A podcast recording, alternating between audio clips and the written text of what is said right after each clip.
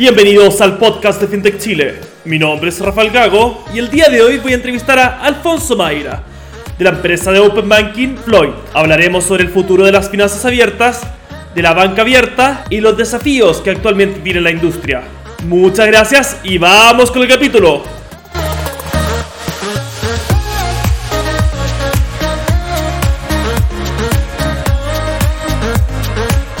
Bienvenidos al podcast de FinTech Chile.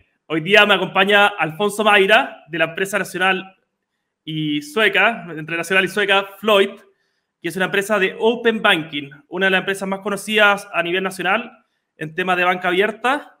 Y queremos que, no sé, nos pueda, por ejemplo, contar de su carrera, pero también nos pueda contar sobre los desafíos del Open Banking y puntualmente los desafíos de Floyd eh, como empresa. Floyd ha estado creciendo de manera muy rápido los últimos años y también queremos que ahí, si Alfonso nos puede contar un poco sobre hacia dónde va, cómo se está integrando con otra empresa, qué es un poco el Open Banking, para que todos podamos aprender y también ir entrenándonos un poco en el mundo de las fintechs. Y también, antes de partir, lo aprovecho que ya está relacionado, vamos a hacer un curso con Open Finance, con el Banco Mundial y la Asociación de Bancos, el 7 y el 14. Y lo vamos a transmitir, eh, se pueden inscribir en un link ahí en FinTech Chile, donde pueden registrarse en Eventbrite para poder ver el evento. Y ahí vamos a explicar los principios básicos de lo que es Open Data, Open Finance y Open Banking con profesores de primer nivel.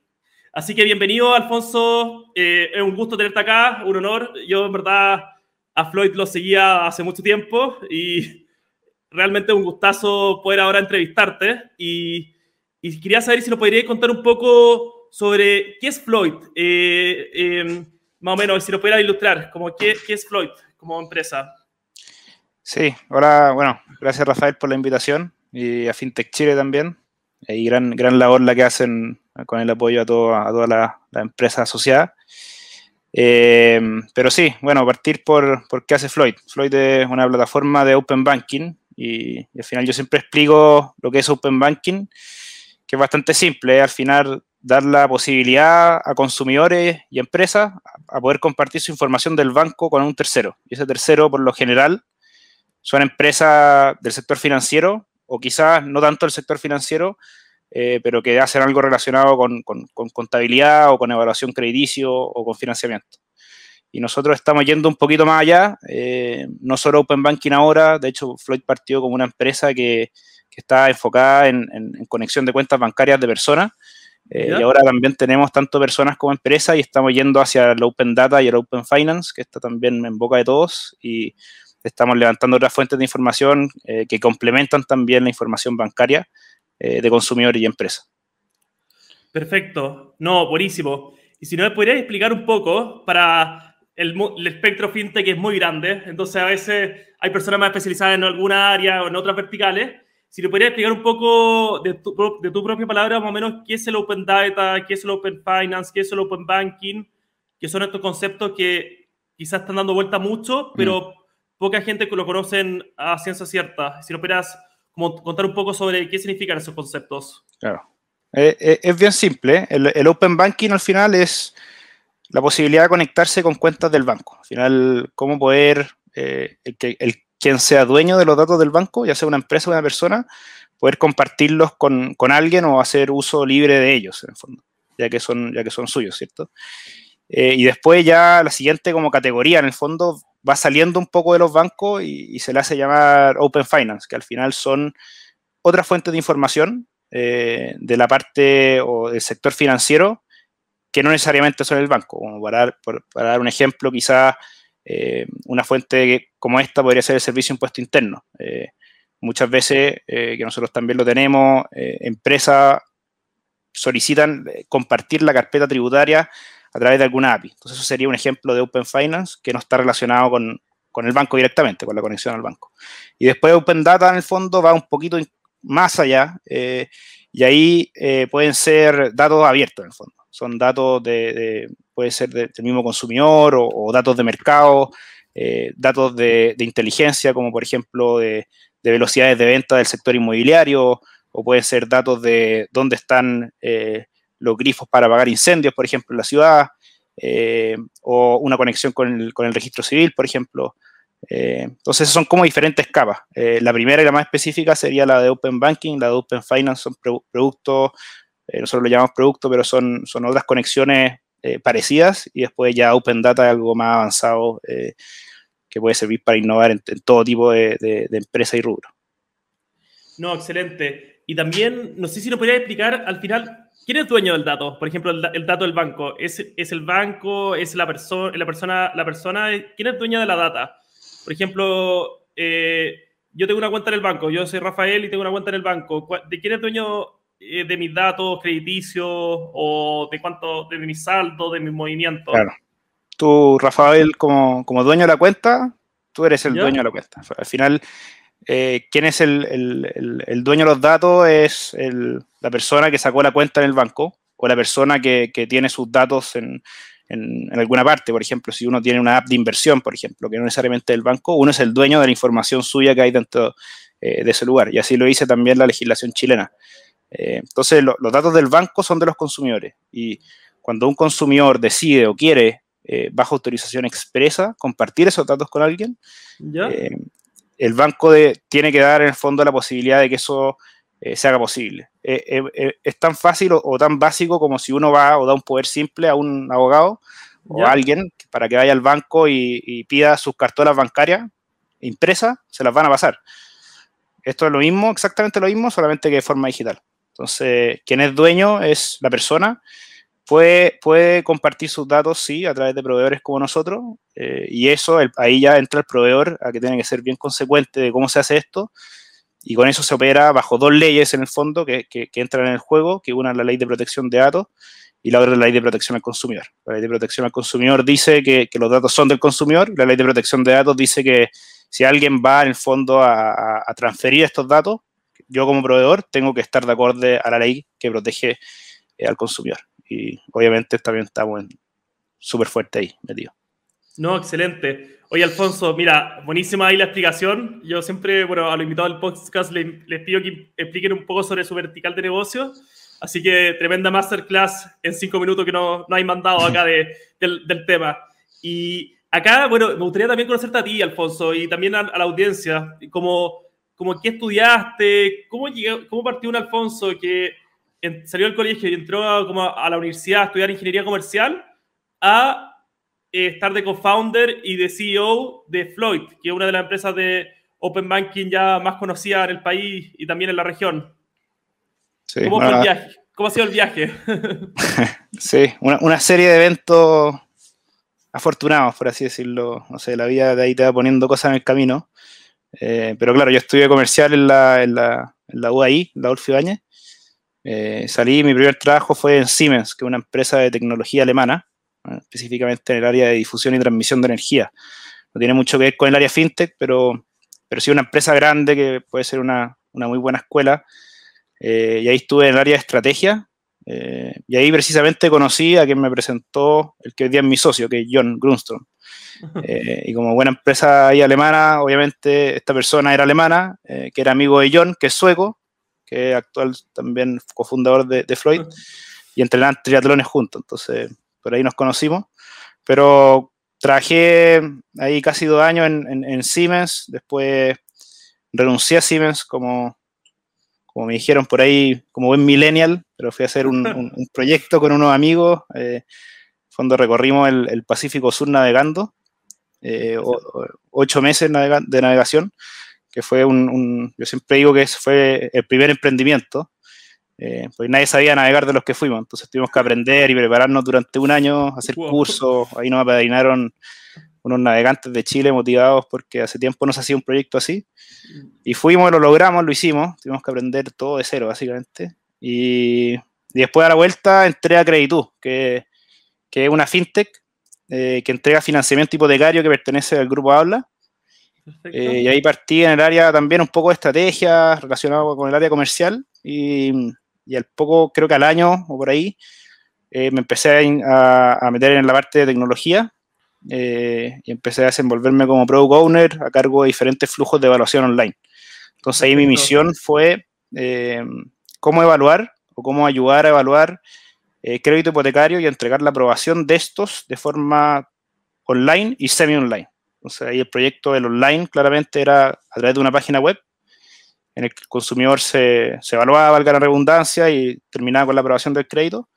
Y después otra que era presencial con unos tótems en las salas de ventas de, de las inmobiliarias, que es tótem tipo, no sé, la en Chile tenía uno o tienen algunos en el aeropuerto. Eh, y eso también, que fue como el semi-presencial, por así decirlo.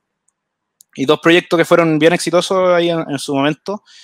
Eh, y ahí me tocó conocer cómo liderar ese proyecto a todos los proveedores de información financiera del mercado. Conocí a los buros de crédito, eh, conocí a quienes proveen causas judiciales, quienes proveen eh, la información de deuda o la ingreso, eh, y conocí cómo, cómo, uno puede evaluar en Latinoamérica a, personas y, tratar de cambiar los flujos de, evaluación presencial a uno online. Y fue un, desafío bien grande.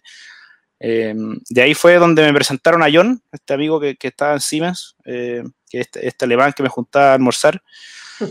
Y, él me comentó, me dijo, oye, John tuvo una empresa que hacía algo así, obviamente él no, no, no, entendía mucho el rubro, pero me dijo, conócelo, este gallo de un sueco. Eh, nada, me junté con él a almorzar, fuimos los tres. Y, él efectivamente había tenido una empresa de Open Banking en Suecia que se llamaba Instantor, que la acaba de adquirir eh, Tink, que es una de las plataformas de Open Banking más grandes del mundo. Eh, y él estaba ahí, en el fondo, también evaluando o mirando los proveedores y, empezamos a conversar de eso, de lo mucho que había que hacer, eh, de lo ineficiente que era actualmente o, las soluciones de los buros de crédito no eran, no eran del todo eh, buenas, ¿cierto? Entonces ahí nació la idea y, en ese momento no existía ni una otra plataforma de Open Banking ni en Chile, ni en, ni en Perú, ni en Colombia, en los países que operamos hoy en día. Y, no, y, nos lanzamos a la, a la, piscina. Entonces ahí renuncié de nuevo, nuevamente a Creditud por, por, emprender esta vez, pero en, en, la parte de negocio más que la parte de, aventura. Y, y, ahí partimos. Y ahí partimos y, y, ahora llevamos ya también más de casi dos años.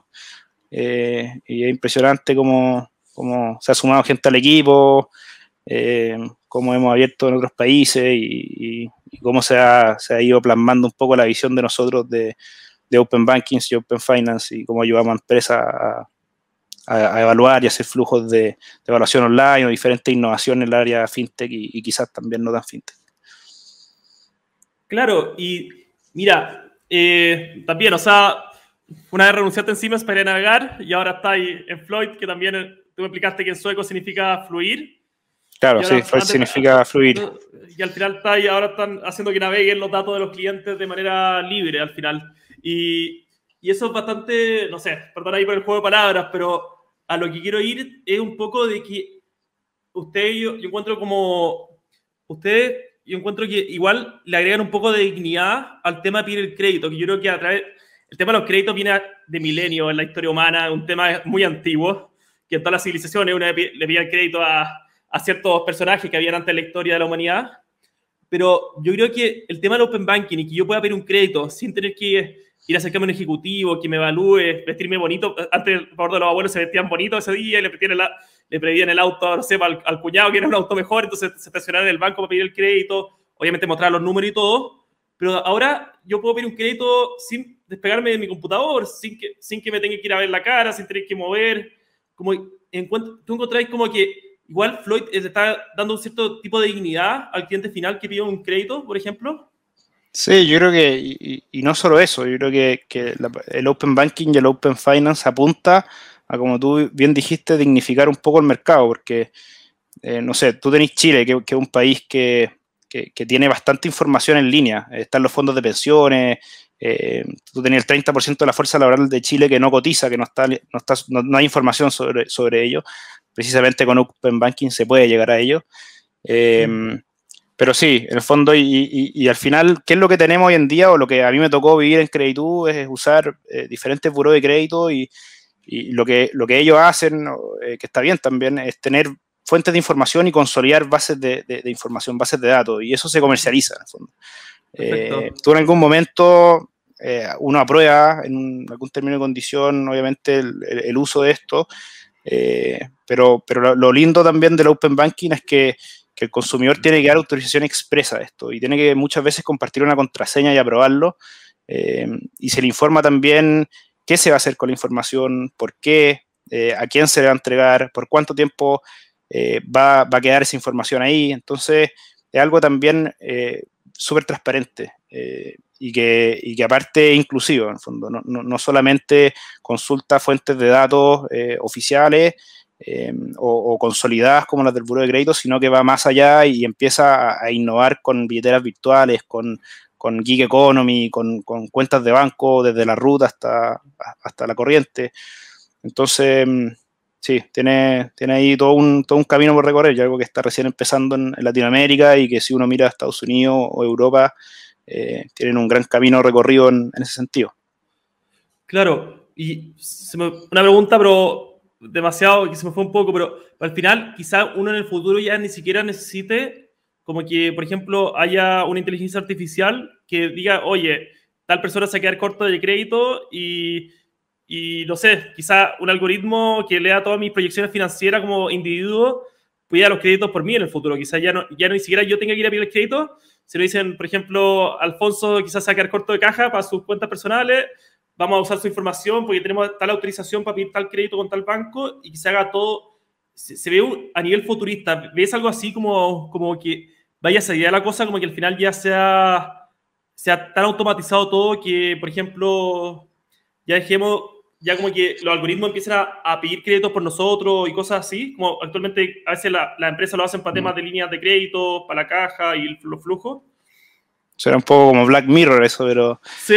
Pero, pero, o sea, no, mira, yo creo que para parte de consumidores, eh, el consumidor siempre va, va, a solicitar un crédito. Yo creo que gran parte de la conversión que se da eh, es cuando alguien llega con, con una, una actitud clara o, alguien que en verdad quiere pedirse un crédito. ¿Ya? Eh, entonces, no sé, yo creo que eso va a depender de las fintech que vayan saliendo. Al final lo que somos nosotros somos, somos enablers, que se dice en inglés. Eh, Perfecto. Ponemos los fierros, las tuberías para que diferentes fintech innoven. Hay algunas que hacen aplicaciones de ahorro para que la gente en el fondo aprenda a ahorrar. Eh, hay otras que dan financiamiento, créditos de auto, de créditos hipotecarios, créditos de consumo, hay otras que son billeteras virtuales, por ejemplo, hay bancos, cajas de compensación, cooperativas de ahorro, eh, y cada una de ellas tiene proyectos, y nosotros estamos viendo también muchos proyectos eh, bien futurísticos, todavía nada al, nivel que, contaste tú, Rafael, pero, pero sí, en el fondo, y, quizás, quién sabe, para parte de empresa eh, podría ser, en el fondo, que, que cuando no sé, cuando una empresa necesita liquidez, tú puedes activar, oye, si estoy eh, a, tal nivel de liquidez, consígueme financiamiento con un factoring, por ejemplo. Y eso, al final, eso, una plataforma Open Banking como Floyd va a ser, va a ser clave en, la toma de decisión del, del sí y el no automatizado. Claro, no, eso es muy bueno. O sea, se me fue muy a lo futurista, pero como para tener esa visión. Yo creo que es para ilustrar un poco mm. que estamos al principio de una revolución que si bien estamos, no voy a usar la, eh, la alegoría del iceberg porque ya está como muy, muy, muy, muy ocupada, pero al final estamos solo viendo un comienzo de una revolución que se viene en esta década muy fuerte y el Open, el open Finance y el Open Banking tienen un rol fundamental. Ahí donde te quería preguntar, Alfonso, yo creo que para la audiencia también es interesante, de hecho somos la gente que está muy atraída por entrar a la industria fintech, trabajar en la industria, eh, trabajar en la industria fintech, son muchas veces gente muy joven, que a veces, no sé, están, siguen en la U y están sé como las cripto y ven como el fintech como la puerta de entrada. Yo veo a mi hermano chico que todos sus hermanos, sus amigos de la U, y yo, yo metí la cuenta, metí mi plata la cuenta del banco, ahí con la que sacaba con la ayudantía y todo. Pero todos, cabros, todos están invirtiendo en blockchain, en cripto, y ven todo en fintech como algo muy fundamental.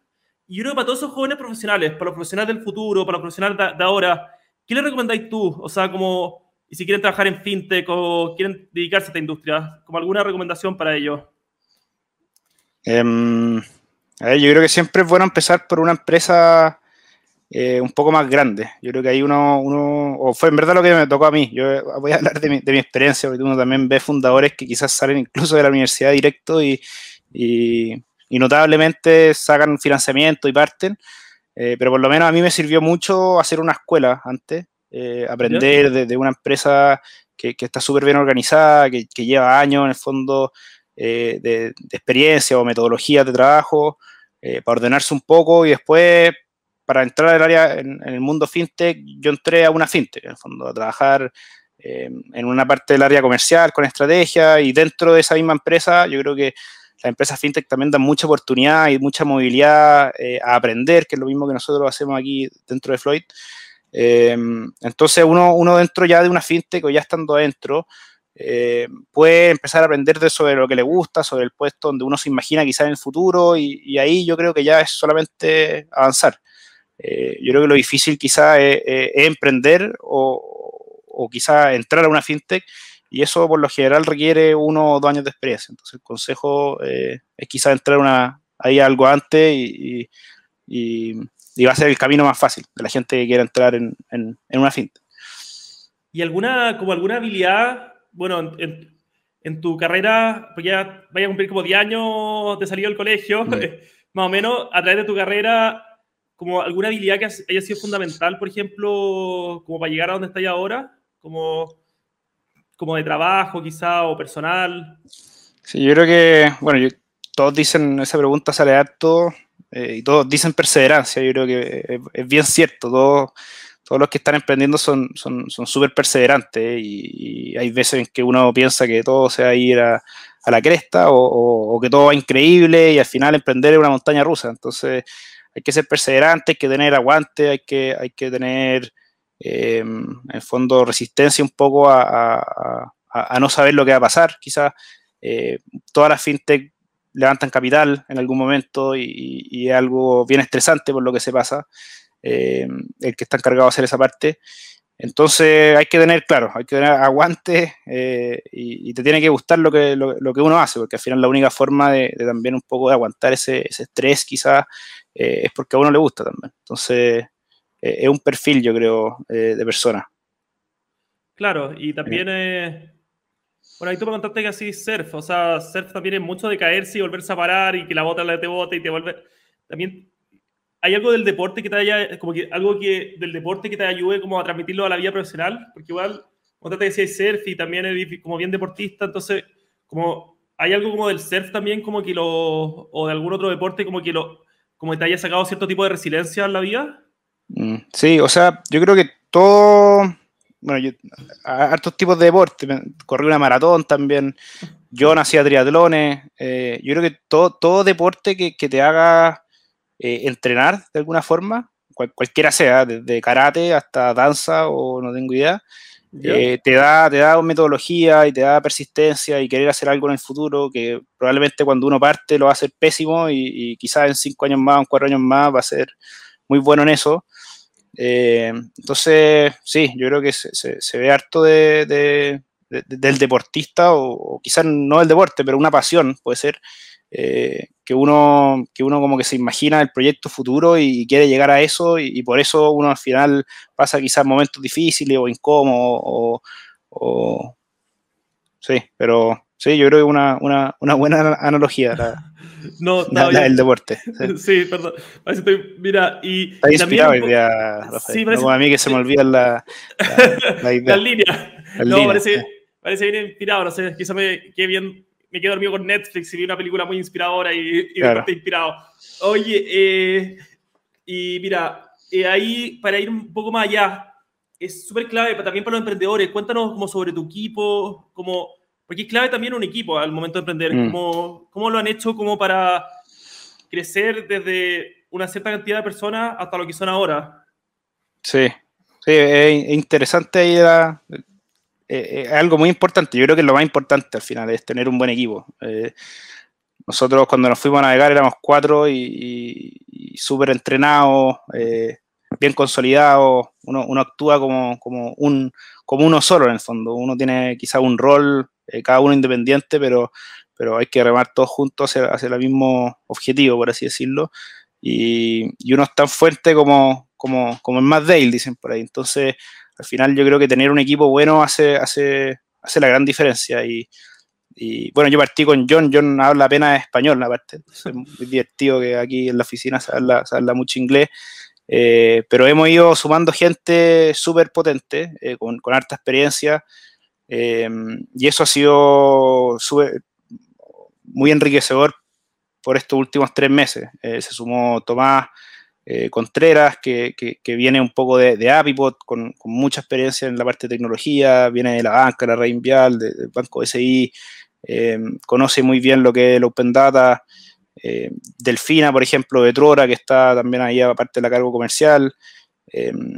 ella en fondo viene de una empresa, yo creo que la conocen quizás, pero una fintech también, o no sé si una fintech, pero hacen validaciones antifraude, es colombiana la empresa, Delfina Argentina pero también increíble aporte, eh, Felipe Respaldiza también, que, estuvo ahí también desde el principio. Eh, yo creo que todo en el fondo, bueno, más en Colombia también tenemos ahí gente en Colombia y en Perú, así que yo creo que es bien importante. Eh, ahí la selección de, quienes se van a sumar, los primeros, los primeros que se suben ahí al, al proyecto son, van a marcar la pauta para después. Entonces, yo creo que escogerlo súper bien y, hay que llevarse muy bien con ellos, hay que, tener todo un, una especie como de, relación sana y, ser, yo creo que un poco parecidos, estamos todos medio locos, entonces eh, al final hace todo más fácil, si hay que quedarse hasta tarde, lo hacemos riendo, entonces sí, es bien importante. Y eso es como parte de la cultura de Floyd, ¿no? O sea, quizá, no sé si lo hayan como delimitado a decir, estás en otra cultura, pero quizás se, ha ido dando sola, ¿no? ¿Cómo, cómo tú expresáis un poco la cultura que se vive en el equipo? Sí, sí, se, va dando sola. Eh, yo creo que son, o sea, el compromiso es muy grande, están todos súper comprometidos. Eh, se, ve en el fondo, eh, nosotros decimos que el, el, horario en verdad es de, de, 9 a 5, lo que, lo que es súper bueno, pero, pero si alguien se quiere quedar hasta, hasta tarde y se ve seguido, en el fondo con tal de sacar algo, en el fondo eh, se, hace, se hace bastante, eh, todos nos ayudamos entre todos, eh, todos saben de todas las áreas, entonces somos súper somos super unidos también en, la empresa. y yo creo que es algo súper importante dentro de, de, una empresa tan chica, al final nosotros ahora somos, somos 15 personas, eh, no es tan chica tampoco, pero, pero si lo comparamos con, con, Siemens, que tiene no sé cuánto, 500 mil empleados, eh, es bien chica o más, no sé. Claro, un, país de eh, empleados. Sí, un país de empleados. Creo 500 mil, por ahí, una cosa poca, ¿ya? Creo que en Chile son como 200 mil, no, no sé. pero sí, no es lo más importante, el ambiente dentro de, la compañía y, y el equipo. Eh, es lo que marca la pauta y, es lo que marca el ritmo de trabajo y, cómo uno también lo puede pasar bien haciendo esto. No, de todas maneras. Oye, y si nos podéis contar un poco también, un poco, yo creo que los desafíos que tienen, bueno, dentro de lo que se puede contar, obviamente, pero dentro de los desafíos, de los nuevos desafíos de crecimiento, los desafíos de expansión o los desafíos de desarrollo que tiene Floyd actualmente, dentro de lo que se pueda, obviamente, contar. Sí, bueno, nosotros hicimos una ronda el, año pasado, de una ronda pre-seed, súper chica, esa se puede contar, fue de 540 eh, mil dólares, algo así, ahí con inversionistas ángeles, básicamente.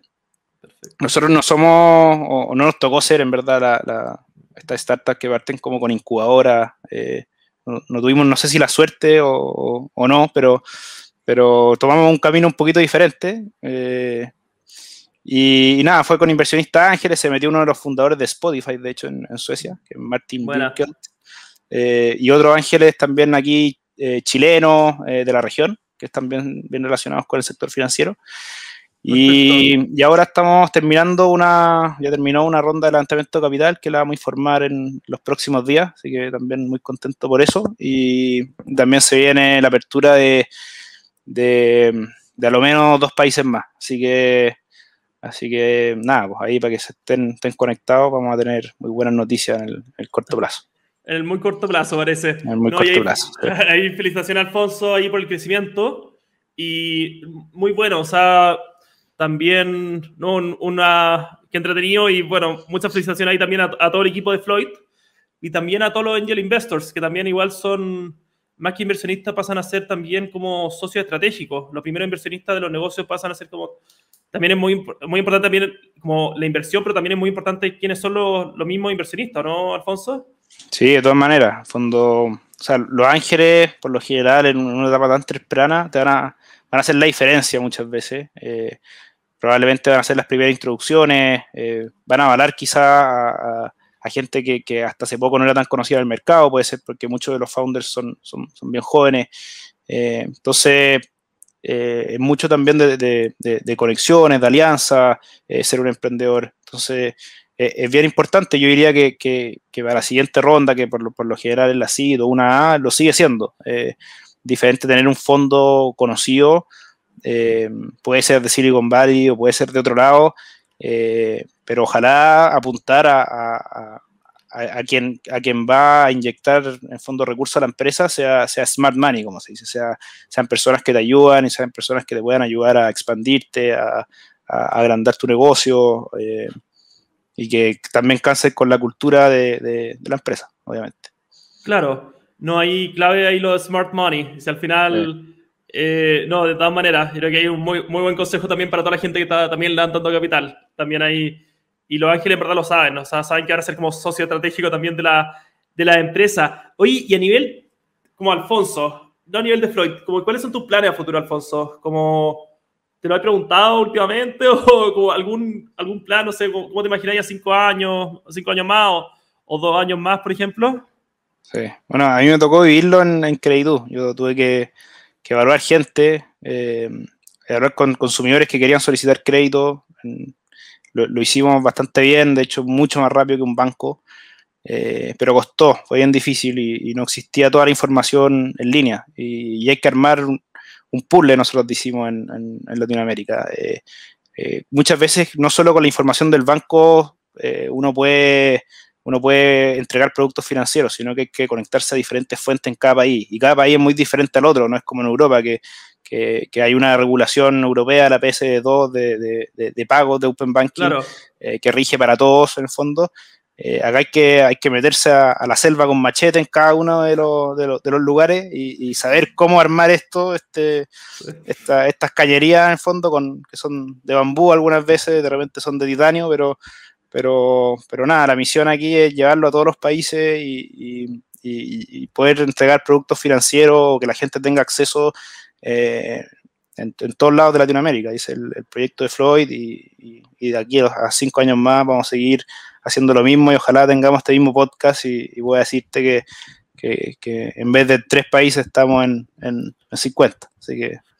No, hay, hay, invitadísimos a seguir viniendo. Si la idea es que no podamos ir juntando a hacer el podcast por más tiempo y buenísimo también. Porque acá en Chile, bueno, hay países de la región que todavía están súper, quizás están bancarizados, pero están súper subbancarizados. Y el Open Banking viene también a, a, permitirle como capacidad de crédito a personas que antes la banca tradicional no les daba crédito, por cierto, por A, B, C motivo. Y también yo creo que es una gran misión la que tiene Floyd para la expansión en toda la región. Y, y un poco también, eh, y si te voy a preguntar, es como, eh, a ver, eh, ya tienen Floyd, y también un poco sobre el tema de cómo ha sido el tema de la legislación en Chile. O sea, si podemos hablar un, un poquito del tema quizás del, del proyecto de ley de, de FinTech que ahora está en el Congreso, o temas de la ley de protección de datos. ¿Cuál es como tu opinión respecto a la regulación acá en el país? Mira, yo creo que, que, el ingreso del proyecto de ley FinTech es algo bien positivo, eh, una iniciativa eh, que yo creo que la necesitamos, necesitamos harto. El, el, rubro la pide a gritos, básicamente. Eh, y vamos un poco atrasados respecto a México y a, Brasil. Eh, a otros países les queda también un gran camino por recorrer, como, como Perú, por ejemplo. Colombia van, van un poco parecidos. Eh, pero nada, en el fondo yo creo que hay que ser, hay que ser cuidadoso a veces con, con este tipo de proyectos. hay que hacerlos bien hechos por ahí. Y también ahí agradezco también un poco la misión de, de, de FinTech Chile en eso. En eso en fondo. Por ejemplo, en, en, España hubo casos de que, de que al ingresarse una, una, ley fintech, eh, por decir, eh, imagínate, eh, se ingresa la ley fintech y se prohíbe el web scrapping. y, la ley, y la ley fintech solamente permitiera observar 20 transacciones en el pasado en vez de 12 meses. O sea, mueren, mueren, todas las empresas fintech.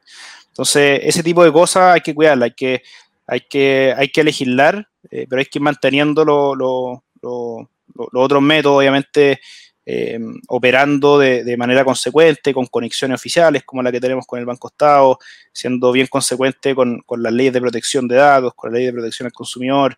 Eh, entonces eso, yo creo que hay que estar ahí vigilante, con esperanza, ojalá que salga bastante rápido, pero por lo menos se ve que, Chile es un muy buen país para hacer una fintech.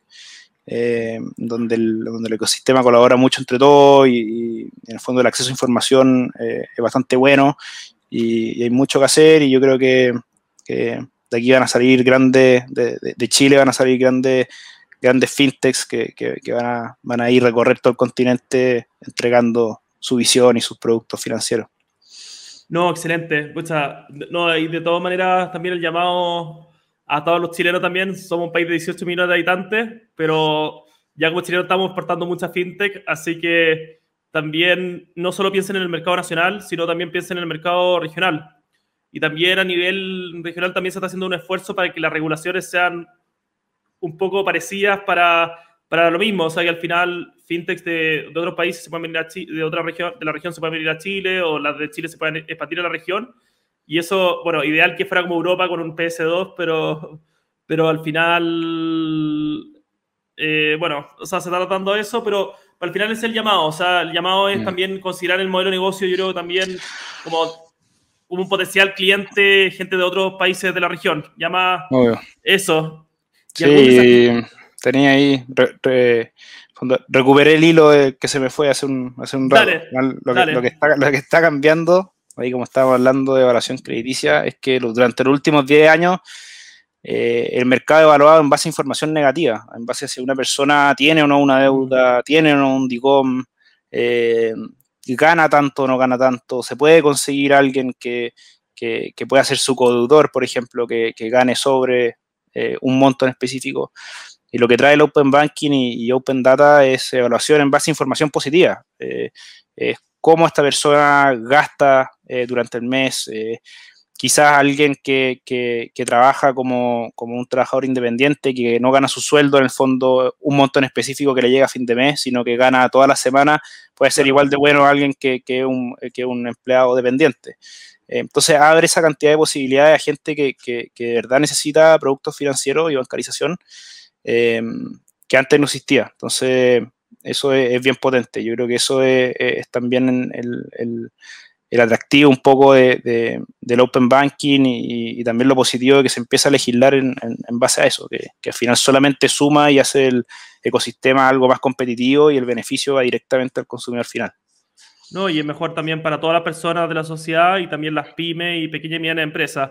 No, buenísimo. Estamos llegando un poco al tiempo, Alfonso. Me contaste que tienes otra entrevista en curso. Alfonso, parece que no lo hemos soltado acá los, los, los podcasters y los periodistas. Así que, mira, Alfonso, bueno, te parto dando las gracias por haber participado acá del capítulo del podcast. Eh, un honor y también que nos hayas contado un poco de la historia de Floyd, de, las, de, dónde están, hacia dónde van. Y en verdad, muchas gracias por haber participado y también haber dado un gran mensaje sobre el Open Banking. Así que muchas gracias también por participar y obviamente a toda la audiencia los seguimos invitando a que escuchen y sigan escuchando en Spotify y Google Podcast, el, el podcast de FinTech Chile. Así que muchas, muchas gracias, Alfonso. gracias a ti, Rafael. Muy bueno ahí la, iniciativa eh, y un gusto estar aquí. Un honor también compartiendo la visión de, de con, todos ustedes. muchas gracias.